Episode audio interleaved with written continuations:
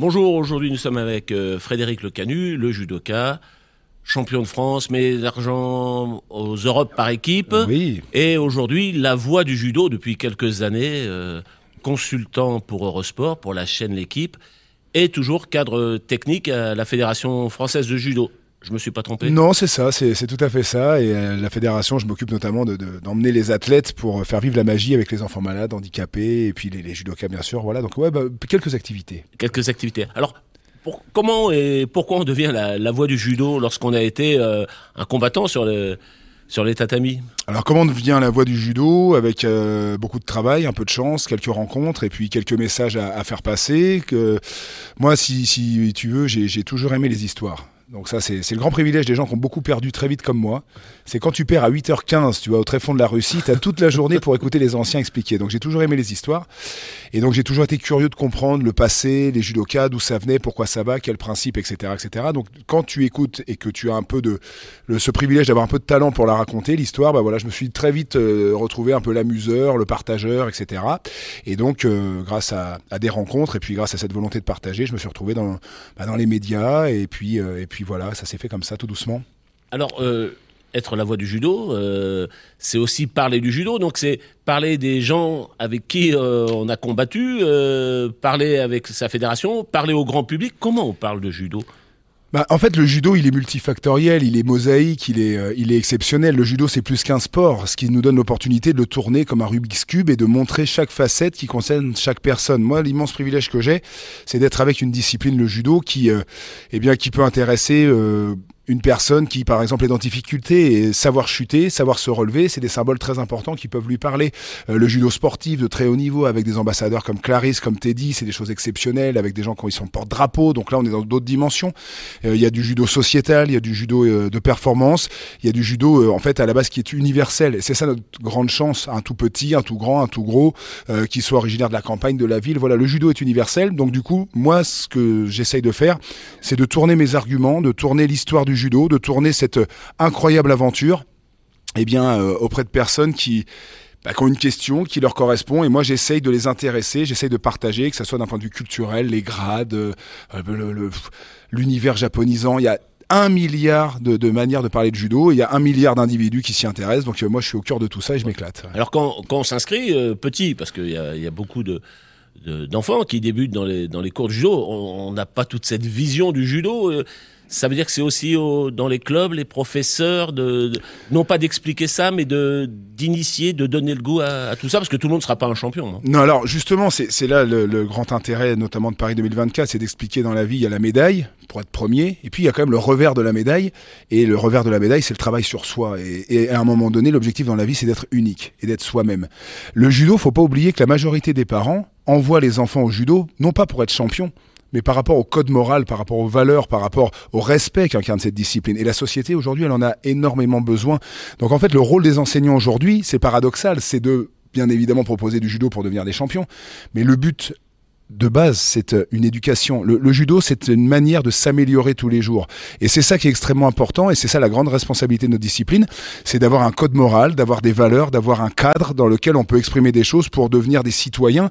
Et c'est extrêmement important, je dirais même que c'est ultra complémentaire. Il y a le côté médaille qui brille avec les champions, avec le côté sportif, et puis nous, de l'autre côté, le revers, eh bien, faut le policher un petit peu tous les jours. C'est le travail sur soi, en fait. C'est c'est ça le, le secret. Les valeurs, euh, tout le monde en parle dans le sport. Il y a les valeurs du rugby, les valeurs du handball, les valeurs euh, de l'athlétisme, les valeurs de la voile.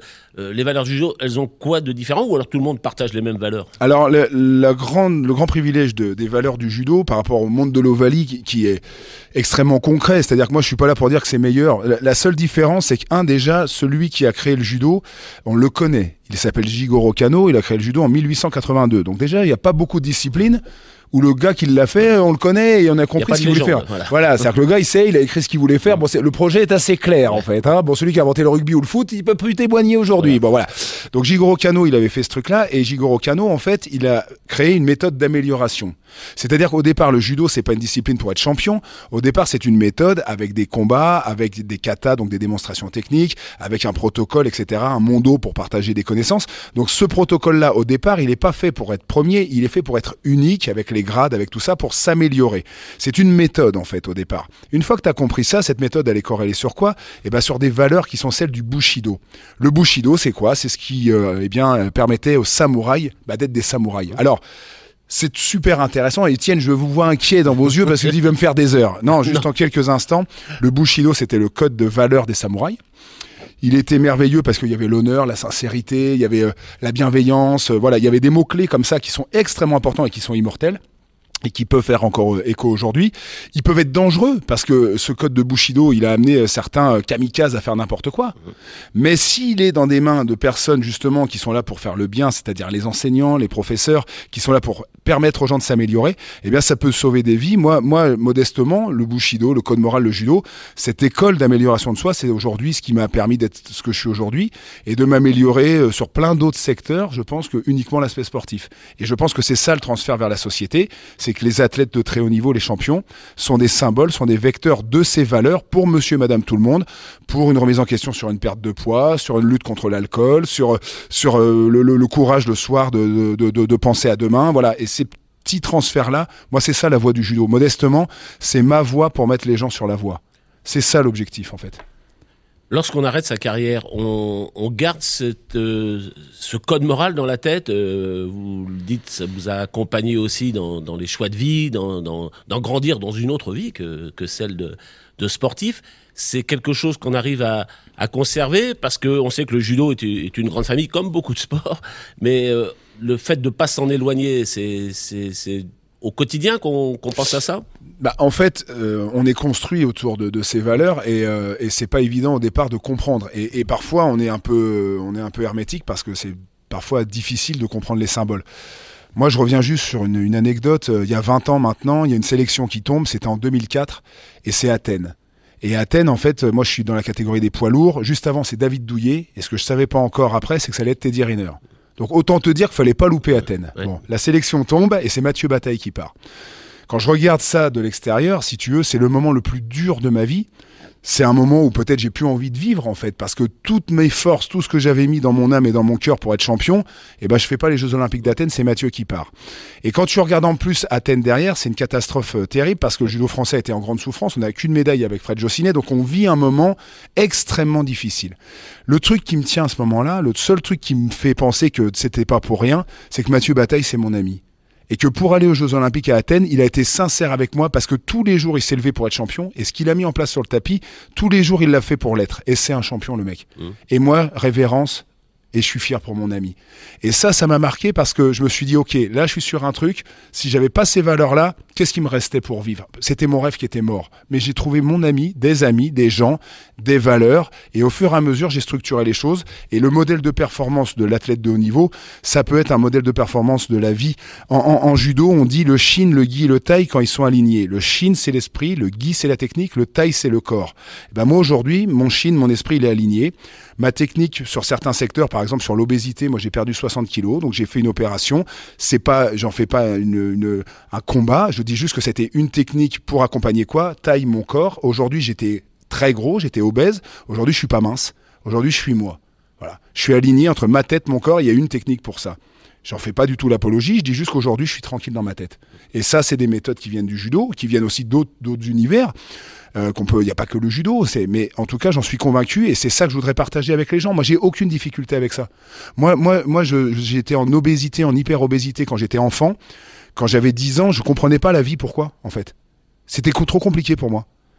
Et, et, le judo, je suis rentré dans un dojo, je suis rentré sur le, sur le mur et ça a changé ma vie. Il y avait huit mots, les huit valeurs du code moral. L'amitié, l'honneur, la sincérité, le contrôle de soi. Contrôle de soi, c'est quoi? Savoir se taire lorsque monte la colère. Mais c'est des mots qui sont d'une puissance infinie. Quand t'es gamin, tu peux pas le comprendre. Mais quand le soir tu rentres chez toi et que tu ouvres le frigo et que tu es en situation d'obésité et que, et que tu vis mal parce que tu es hyper euh, dans ta tête, tu es, hyper émotionnel, tu, tout, tu, tu, tu allumes la télé, tout le monde meurt là-dedans. Alors qu'est-ce qui te reste Tu ouvres le frigo? Non Contrôle de soi. savoir se taire lorsqu'on monte la colère. Tous ces petits mots, l'amitié, le plus pur des sentiments humains. Mais c'est d'une puissance infinie, ça. Et aujourd'hui, on a toutes ces clés-là, et le judo, voilà, c'est un petit outil qui permet de, de, voilà, de changer la vie des gens. Moi, quand je vois la violence aujourd'hui, quand je vois les gens qui sont perdus, il y a des cadres, le sport, l'olympisme, ce qu'il a fait Coubertin, c'est un génie aussi. Je veux dire, les valeurs de la flamme olympique, il y a des, des anneaux, c'est extraordinaire aujourd'hui. Moi, c'est ça la voie du judo, c'est la voie de la paix intérieure, quoi. C'est de partager que voilà, moi, j'ai eu une, des périodes très difficiles et que j'ai rencontré des gens merveilleux. Tu, tu, mais tu, me regardes avec tes petits yeux derrière tes lunettes. mais tu te rappelles de moi quand je suis arrivé à Sportcom, euh, voilà, avec l'INSEP. J'avais 17 ans, tu m'as ouvert la porte de l'équipe à l'époque. Tu étais mon directeur. Et voilà, et moi, j'étais un repère dans ma vie. Il y a des gens comme ça qui ont jalonné ma vie. Qu'est-ce que j'aurais fait si vous étiez pas là? Qu'est-ce que j'aurais fait si le judo n'avait pas donné ce, ce, ce, cette capacité de comprendre que la vie, elle est merveilleuse? Eh ben, ça aurait été peut-être compliqué. Donc c'est pour ça que je suis la voix du judo, non pas parce que je m'accroche à exister à travers elle, mais que je suis un modeste témoin pour la partager. Alors justement, quand, on témoigne, quand on est consultant, euh, il y a le journaliste, il y a le consultant. Le journaliste, il raconte les faits. Le consultant, il y met son émotion, il y met sa compétence, évidemment. Il y met parfois beaucoup plus parce qu'il connaît mieux le, la pratique du sport que le, que le journaliste. Et là, je parle en connaissance de cause. Euh, là aussi, on, embarque les, on embarque les, téléspectateurs de, dans une histoire. Euh, tout, un, tout un tournoi toute la journée. Euh, on va le voir. Euh, on va le voir cet été. C'est toute une histoire. L'élimination, pas l'élimination, le prochain tour. Comment on arrive à à la fois laisser parler l'émotion, laisser parler le, la compétence, sans, sans se marcher sur les pieds et sans saouler le, le téléspectateur, ou alors sans oser rien dire peut-être. Alors moi, moi je, je, me retrouve dans un rôle extrêmement hybride, parce que je deviens ce qu'on est numéro un, tu sais, quand, comme on dit dans le jargon, c'est-à-dire que le journaliste c'est le numéro un, et puis le numéro deux c'est le consultant. Moi je me retrouve très souvent maintenant numéro un, alors que je ne suis pas journaliste. Et je ne suis pas journaliste pour une raison professionnelle toute simple, c'est que moi je dis pas la vérité. C'est-à-dire que moi, je suis pas là pour dire la vérité, moi, je suis là pour faire la promotion de ma discipline. Mais je mens pas non plus. Mmh. Mais j'essaie d'amener la meilleure version du truc. Alors, là où c'est passionnant, c'est que euh, du coup, le consultant, il explique la technicité, le consultant, il explique effectivement ce qui se passe, les enjeux, quand est-ce que ça va se passer, pourquoi est-ce qu'il va tomber. Tiens, il tombe, je vous l'avais dit. Voilà, ça, c'est un très bon consultant. C'est le consultant, le bon consultant, c'est celui qui prédit l'avenir. Hein. C'est pas celui qui décrit ce qui se passe dans le présent. Donc ça, ça, c'est très important. Mais après, moi, ce qui me passionne aussi sur des combats de judo qui parfois sont un peu fermés, un peu difficiles, on a euh, des fois la critique de dire ah, il se passe rien pendant cinq minutes sur certains combats, ce qui malheureusement n'est pas complètement faux. Or, il y a une interaction entre deux personnes. Et moi, ce que j'essaie toujours de faire, c'est d'expliquer aux gens que cette interaction-là, euh, elle est très importante et, et j'essaye de décrire finement en fait deux personnes qui essayent de se faire tomber l'un l'autre, le jeu des mains, le jeu de, de la position de corps, le jeu de la création de l'équilibre et du déséquilibre chez l'autre, parce qu'il y a toujours aussi une grande valence, un grand Google Trad à avoir avec la société. Juste pour te faire un, un petit parallèle, ce que j'explique par exemple, c'est que on ne peut avoir ce mouvement parfait que vous voyez à l'image par exemple que si on l'a répété beaucoup beaucoup de fois. La répétition, c'est gage de performance. Mais par exemple dans la vie de tous les jours, un gamin si, un gamin est violent avec un autre, s'il lui appuie sur la tête, c'est de la violence. S'il lui appuie sur la tête de manière répétée, répétition de violence égale harcèlement.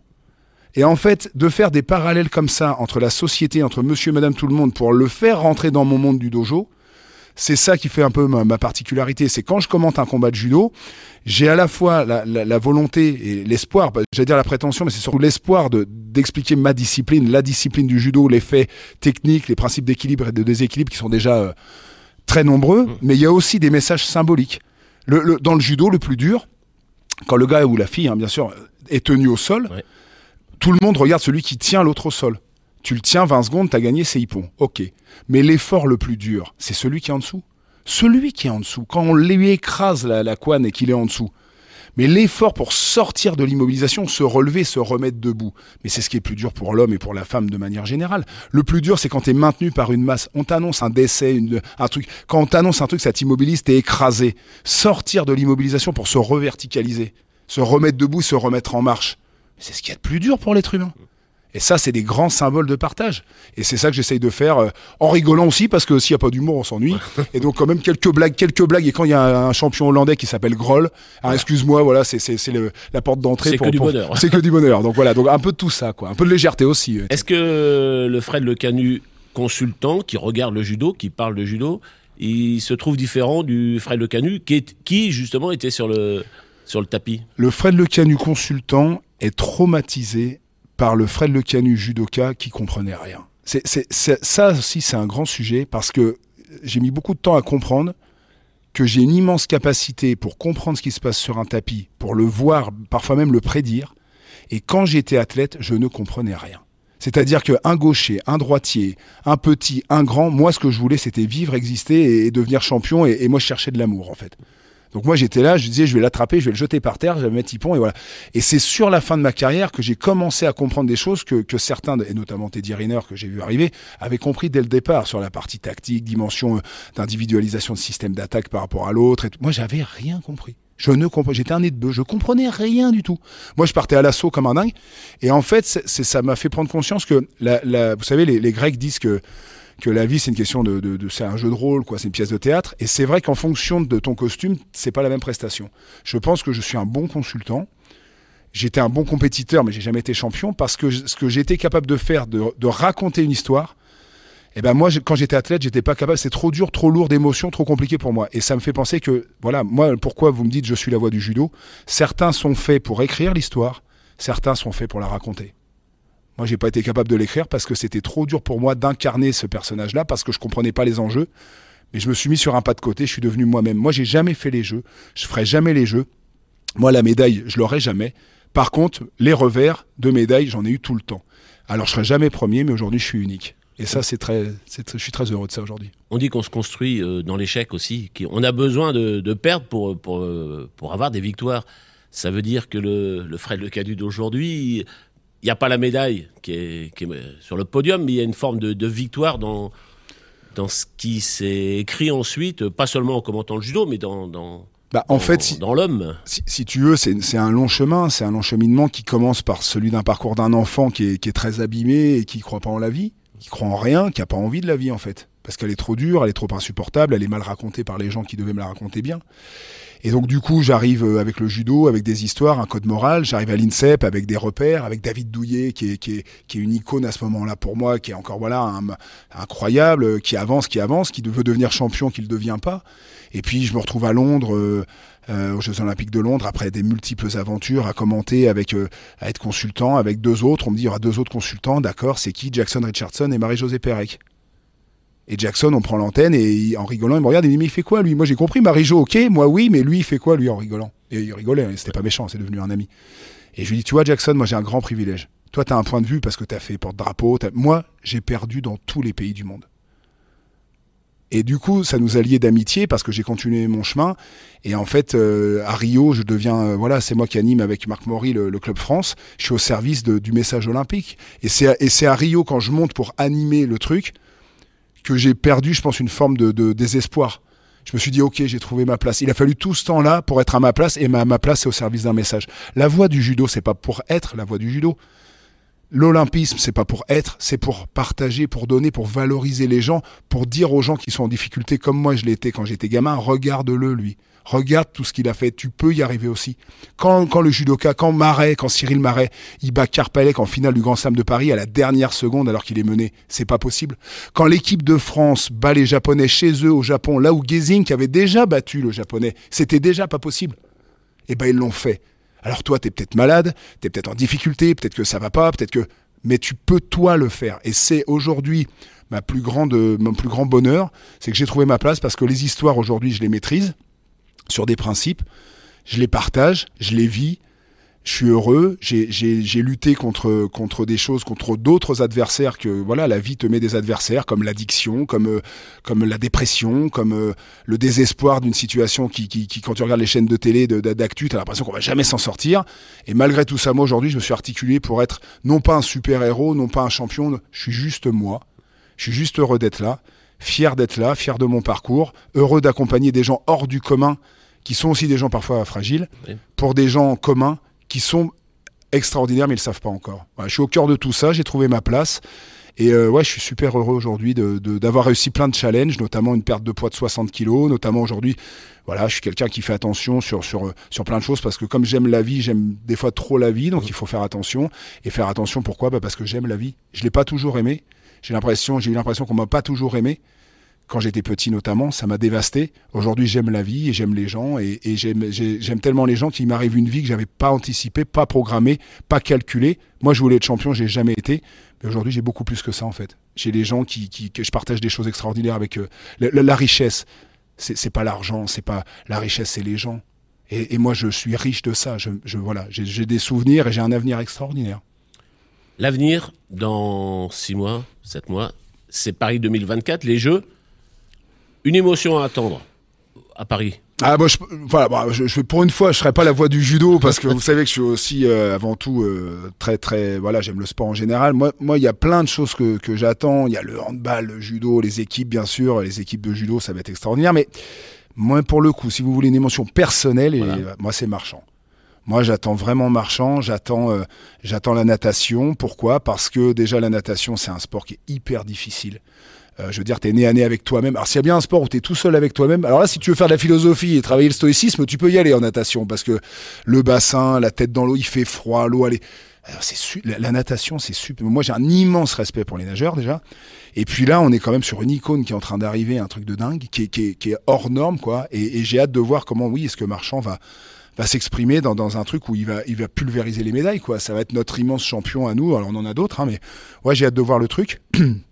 J'ai vraiment hâte de, le voir s'exprimer euh, à 2024 parce que je pense qu'on va être sur la mise en place d'une légende. Voilà. Donc euh, le marchand de rêve est en route. Voilà. On n'a plus longtemps à attendre. Merci beaucoup, Fred.